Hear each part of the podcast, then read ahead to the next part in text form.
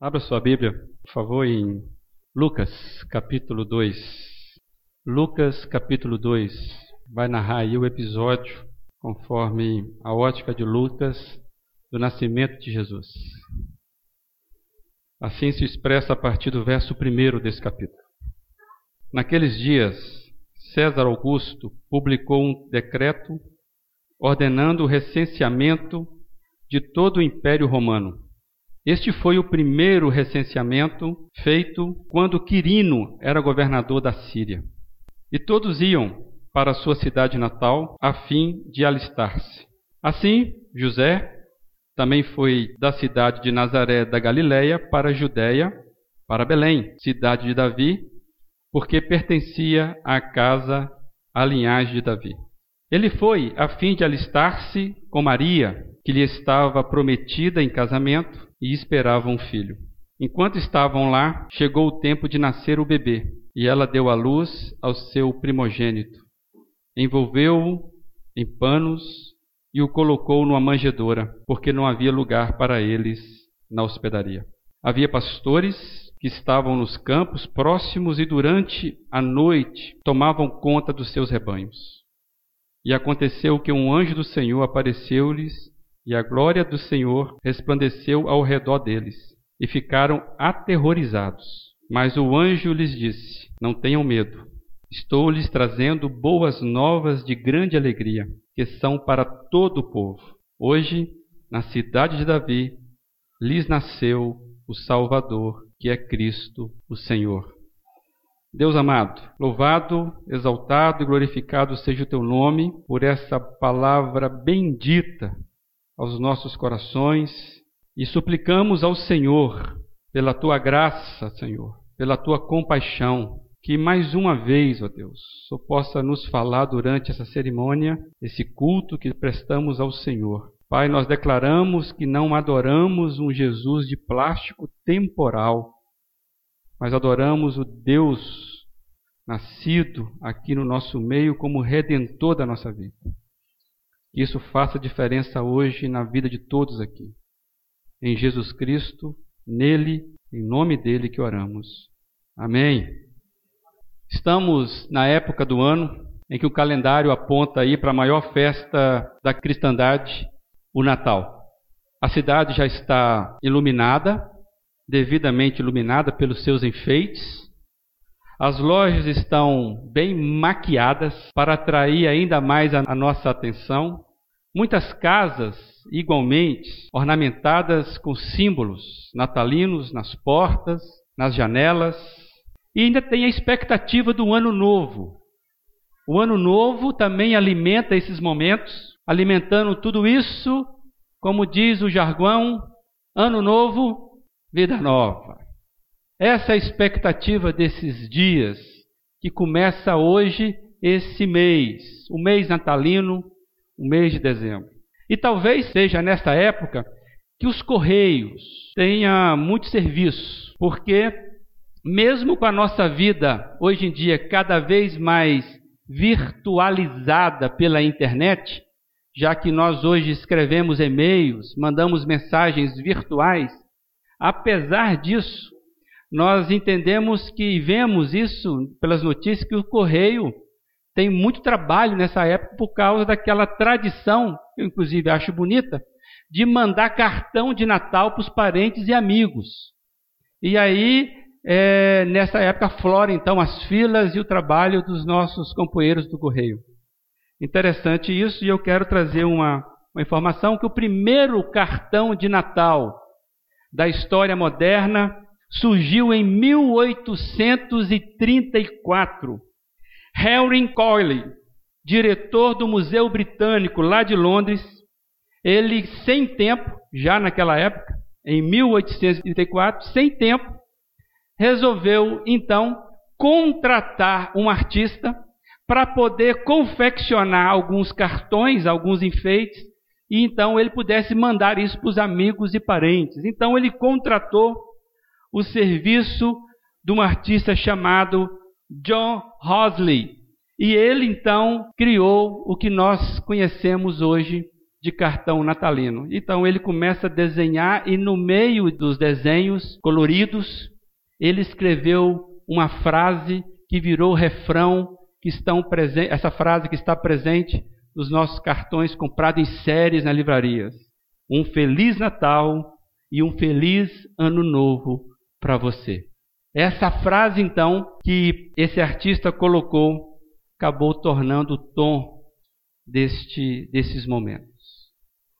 E esperança talvez seja o tom desta época daquilo que nós chamamos espírito do Natal. Eu ouço muito isso, olha, ah, nós estamos perdendo o espírito do Natal. E eu comecei a pensar sobre isso e me parece que a palavra é a esperança.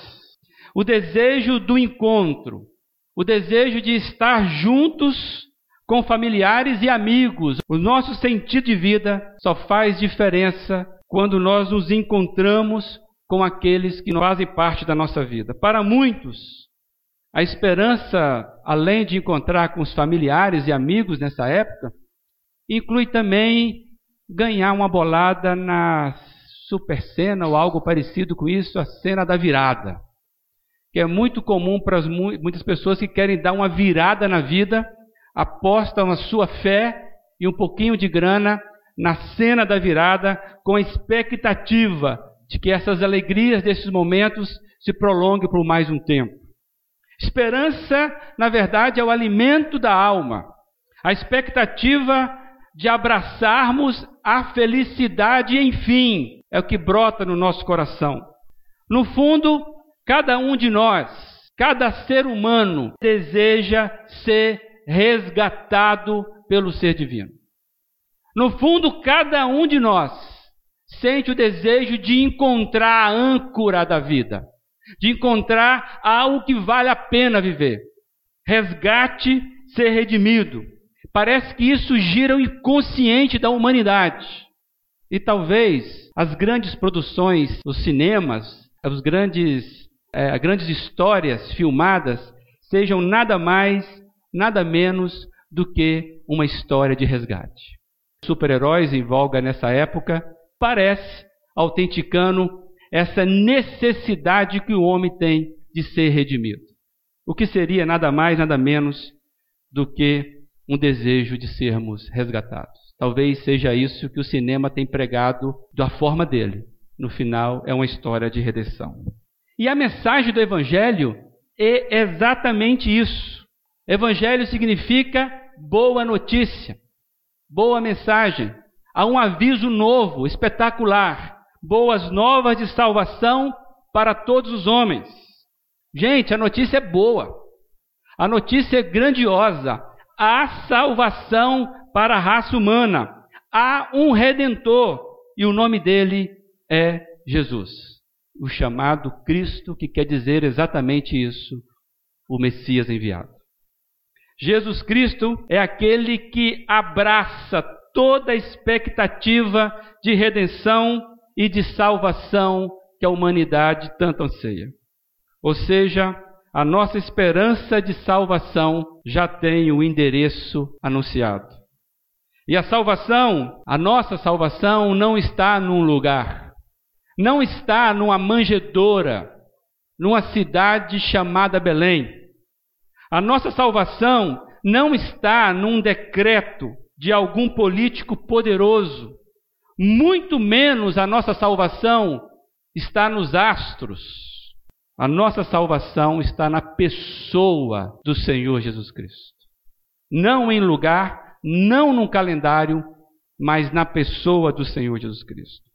E é exatamente isso que a Bíblia vai nos dizer em Romanos 4, 25, que diz o seguinte: ele, Jesus, foi entregue à morte por nossos pecados e ressuscitado para nossa justificação. E em Romanos mais acima, versículo capítulo 5, diz: "Mas Deus demonstra o seu amor por nós. Cristo morreu em nosso favor, enquanto ainda éramos pecadores.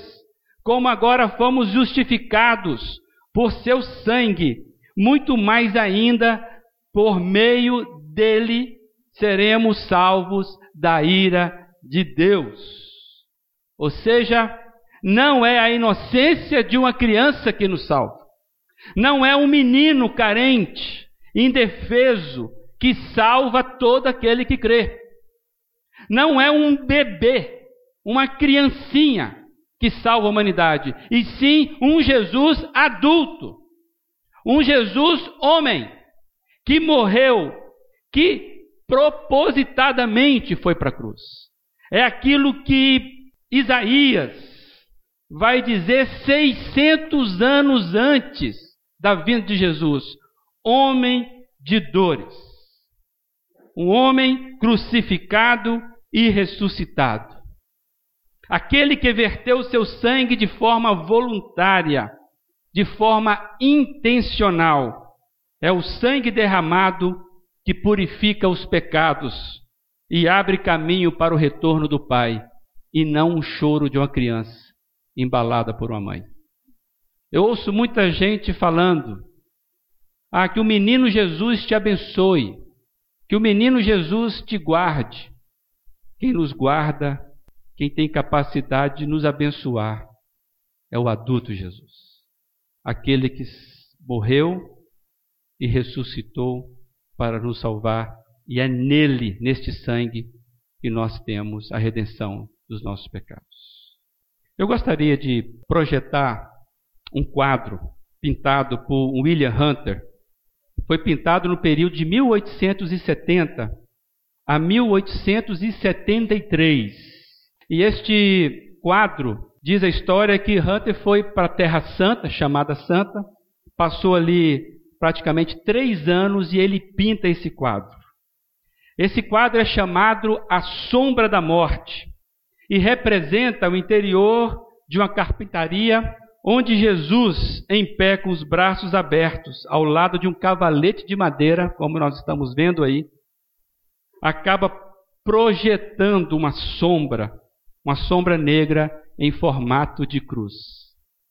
Nós temos Jesus adulto e uma sombra justamente no, no rumo dos cravos, formando aí a crucificação. E aqui parece um pano propositadamente pintado que lembra um pouquinho a cruz. E é interessante que lá no fundo, se você conseguir ver, o objeto forma o coração de Jesus, ou seja, uma vida dada de forma proposital. A ideia do autor parece indicar que a cruz seria o futuro de Jesus, para espanto de sua mãe ao ver a cruz, e ela sabia disso, porque ela foi informada por, por Deus que o que era gerado nela seria a redenção da humanidade. A cruz seria o futuro de Jesus. Na verdade, a sombra da cruz vem desde o nascimento de Jesus. Meus irmãos e amigos, Jesus nasceu para o Gólgota. Jesus nasceu para a cruz. O caminho da manjedoura sempre indicou o monte da caveira, ou o monte do Gólgota. E esse quadro, com esta mensagem, vai fechar perfeitamente com as mensagens ou com a mensagem do Evangelho, que indica que a cruz não foi um acidente de percurso na vida de Jesus. Não foi nenhuma consequência da fraqueza de caráter de Pilatos, que não bateu suficientemente no peito para assumir aquele que ele reconhecia que é inocente. Então a cruz não foi um acidente, não foi fruto da fraqueza de Pilatos. A cruz sempre foi a hora de Jesus, como o evangelista João escreve todo o seu evangelho. Há momentos que o evangelista João fala que ninguém conseguiu prender porque não era chegada a sua hora. E o próprio Jesus falava isso. Não, não, não é chegado a minha hora. E que hora é essa? É a hora da cruz que haveria de chegar na vida daquele menininho que nasceu. Jesus nasce numa manjedoura simples e o caminho dele sempre foi direcionado para a cruz, a cruz que ele assumiu em nosso favor. Pois a ótica de Deus, meus irmãos, o primeiro cartão de Natal veio antes do acontecimento, veio antes do nascimento de Jesus. E esse cartão, eu quero chamar para os irmãos, o primeiro cartão de Natal da história foi escrito por Deus. E esse cartão vai falar do que aconteceria. Os nossos cartões falam, as nossas mensagens falam do que aconteceu. Nasceu em Belém. Mas o cartão de Deus, a mensagem de esperança de Deus, ele é escrito antes desse episódio acontecer. E é exatamente esse primeiro cartão que Deus escreveu para a humanidade é que vai fazer a nascer a esperança de que nós seríamos resgatados. Qual é então esse primeiro cartão de Natal? Esse primeiro cartão de Natal foi escrito lá no Éden. A esperança de redenção nasceu no jardim do Éden. Gênesis 3,15 diz o seguinte: Porém, inimizade entre você e a mulher, ele está dizendo isso para Satanás, naquele momento representado pela serpente. Entre a sua descendência e o descendente dela. Esse descendente lhe ferirá a cabeça e você lhe ferirá o calcanhar. Gênesis 3, 15. Quando o homem peca, quando tudo parecia estar perdido para o homem, porque é chamado da grande queda, quando parece que agora o julgamento de Deus virá de forma severa, porque Deus já tinha dito para não fazermos isso, que o salário do pecado é a morte. E naquele ato de julgamento de Deus, o primeiro ato de julgamento da história, desde Deus jogar o homem onde ele merecia, Deus resolve escrever um cartão de Natal. A esperança foi aberta. A porta da esperança foi aberta. E agora há aquele que vai acabar, vai pisar, vai esmigalhar, vai aniquilar o mal. Então, naquele momento de sentença onde mostra a grande queda, Deus resolve escrever uma história linda de esperança para a humanidade. Virá um que vai pisar e vai acabar com o mal. Essa é a esperança da nossa redenção. E foi escrita por Deus. Quando tudo parecia estar perdido para a humanidade, Deus, em seu julgamento da grande queda, resolveu providenciar o nosso resgate. E esta mensagem, tal qual no cartão de Natal, veio se renovando na história. Deus veio falando sobre isso. Por exemplo, quando ele chama Abraão, no capítulo 12, ele diz assim: Por meio de você, Abraão, todos os povos da terra serão abençoados. E ele renova isso em Isaac, filho de Abraão. Renova isso em Jacó, neto de Abraão, quando ele diz: Todos os povos da terra serão abençoados por meio de você e da sua descendência. Está lá em Gênesis 28, 14. E aí vai se passando anos, vai se passando sacerdotes, vai passando juízes, reis, profetas, ao ponto que o livro de Hebreus, que é escrito bem depois de Jesus, ele vai explicar que Jesus é a esperança do mundo, anunciada lá quando o homem cai no jardim do Éden e dizendo que é Jesus aquele que é a esperança do cartão de Natal que Deus escreveu para a humanidade. Hebreus diz o seguinte: olha que lindo isso. Há muito tempo, Deus falou muitas vezes e de muitas e várias maneiras aos nossos antepassados por meio dos profetas. Mas nesses últimos dias falou-nos por meio do Filho, quem constituiu herdeiro de todas as coisas e por meio de quem ele fez o universo. O Filho Jesus é o esplendor da glória de Deus e a expressão exata desse ser que é Deus, sustentando todas as coisas por Sua palavra poderosa. Hebreus 1, de 1 a 3. É por isso que Mateus, quando vai relatar o nascimento de Jesus, nos aponta a explicação desse movimento de Deus na história. O que aconteceu é que, quando Deus escreve esse cartão de Natal, dizendo que há esperança para nós, Deus vem mostrando durante toda a história o seu movimento de, de redenção e de remissão para a humanidade. E é por isso que, quando Mateus vai escrever o nascimento de Jesus, ele diz o seguinte: tudo isso aconteceu para que se cumprisse o que o Senhor dissera pelo profeta, e neste caso ele cita Isaías: A virgem ficará grávida e dará à luz um filho, e lhes chamarão Emanuel, que significa Deus conosco. Essa é a grande mensagem do Natal. A queda nos trouxe separação de Deus. Já não poderíamos estar com Deus conosco. Deus agora está separado. Aí Deus vem escrevendo na história: não, virá um que vai ser eu mesmo indo ter com vocês. É o Emanuel, Deus conosco. Essa é a resposta de expectativa, esperança para o coração que precisa encontrar a âncora da vida. Emanuel, o Deus conosco. Essa é, é a mensagem do Natal. Essa é a mensagem que tem sido escrita desde os primórdios. Haverá um que vai nascer para redimir todo aquele que crê.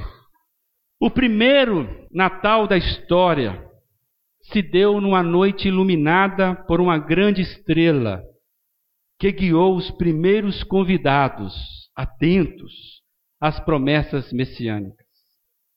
Naquela noite, o artista divino pintou um quadro muito maior do que a simples manjedora de Belém.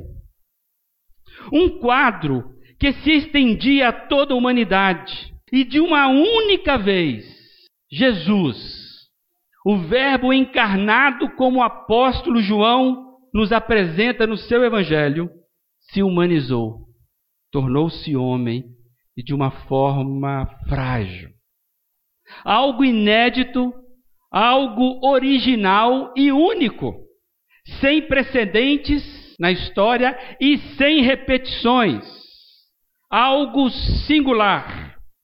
As esperanças proféticas se cumpriram numa única pessoa. O nascimento de Jesus marca definitivamente os céus, porque uma estrela risca o céu e toca a terra, entrando na história da humanidade. É o Emanuel, Deus conosco. E aí fica para nós essa questão: o que fazermos diante deste quadro divino? O que fazer diante da mensagem de Natal que você recebe direto do Criador? Num cartão que, você chega, que chega para você dizendo a esperança para você.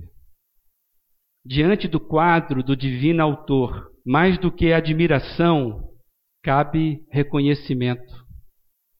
Mais do que perplexidade, confissão. Mais do que conhecimento, cabe entrega. Mais do que contemplação, este quadro nos chama para adoração. Se assim não for, se nós não tivermos essa postura, restará apenas frases repetidas, desgastadas, sem vida dos nossos cartões coloridos e dos nossos enfeites também coloridos. Assim, constrangidos por este amor e agradecidos a Deus por este amor derramado por nós, não simplesmente por uma manjedora, mas derramado por nós por meio da cruz de Cristo, nós precisamos nos posicionar. Quem é Jesus para você? Um ser que precisa ser lembrado, enfeitado, ou ele já é Senhor da sua vida? Quem é Jesus para você? Uma pessoa que você admira? Uma pessoa que você acha interessante? Uma pessoa que você enxerga realmente, ele falava muitas verdades. Que pena que morreu cedo. Será que você ainda acha que Jesus veio dar exemplo? Que a cruz foi simplesmente um erro? Você acha que Jesus é algum Marte? Diante desse fato maior da história, pintado por Jesus, não cabe nenhum outro sentimento a não ser reconhecimento de que nós somos pecadores, que precisamos ser resgatados e adorarmos esse Deus. Quem é Jesus para você? Onde está Jesus em sua vida? Jesus não quer admiração de ninguém. Jesus não quer bajulação de ninguém. Ele nunca se comportou dessa forma. Jesus não se distrai com nenhum tipo de atitude humana. Jesus está atento e buscando adoradores. Ele encontrou você, um adorador? Ele encontrou você, um adorador? Ou você ainda está lendo o cartão de Deus achando que é para ser admirado? Abaixe seus, sua fronte e vamos orar. Deus e Pai, Louvado seja o nome do Senhor por Jesus Cristo, Salvador nosso. Pai, o Senhor pintou um cartão tão lindo, Pai, naquela noite. E aquele cartão nos alcançou, porque era vida, a vida do próprio Senhor, vindo a este mundo para nos resgatar. Louvado seja o nome do Senhor pela cruz de Cristo, pela ressurreição de Jesus, que nos permite conversar contigo, Pai, face a face, neste nome poderoso que é Jesus Cristo.